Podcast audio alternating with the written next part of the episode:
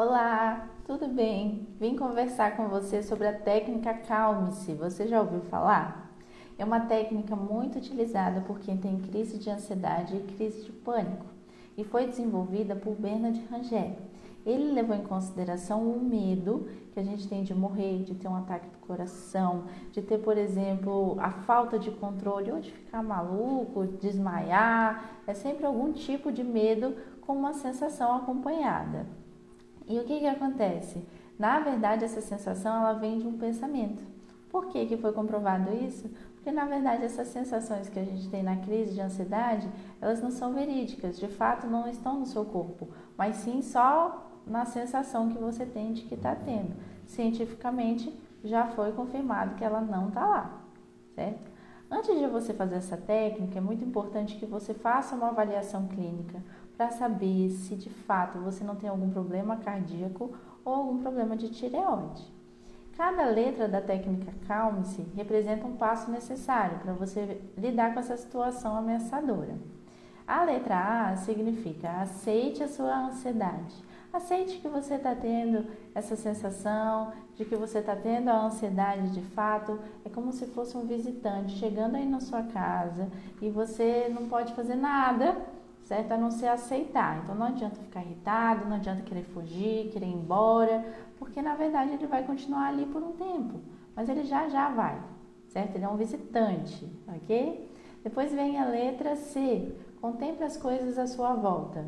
Então, é, utilize das suas sensações para olhar para fora e não ficar olhando para dentro, né? Sentindo, nossa, estou com falta de ar e tal. Não, olhe para o que tem fora. Então, olhe um quadro, por exemplo, e descreva ele, sabe? Olha, o quadro significa tal coisa, tem tal, tal cores, né? Então, começa a sentir as sensações externas, certo? Depois vem a letra A, que é a ação. Então, haja com a sua ansiedade. Continue, continue a fazer o que você já estava fazendo antes. Não pare. Mantenha a atividade, mesmo que num ritmo menor. Então vamos supor, você está num restaurante almoçando e de repente você sentiu que você está tendo crise de ansiedade ou ataque de pânico.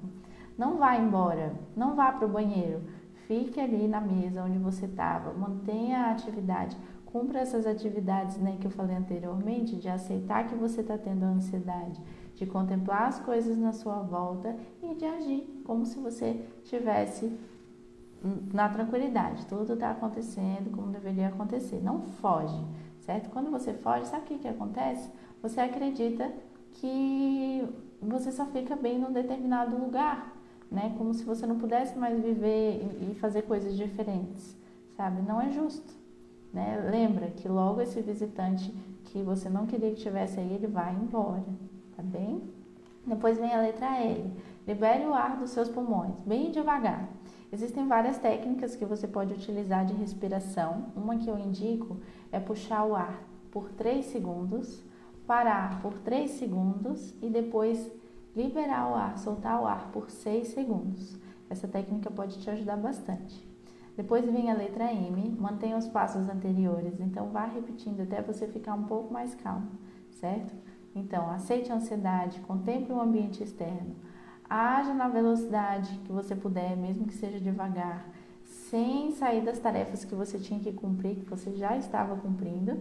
Depois venha, depois libere o ar dos seus pulmões com a técnica de respiração e, vá repetindo isso até ficar mais calmo. Depois vem a letra E, que é examinar seus pensamentos.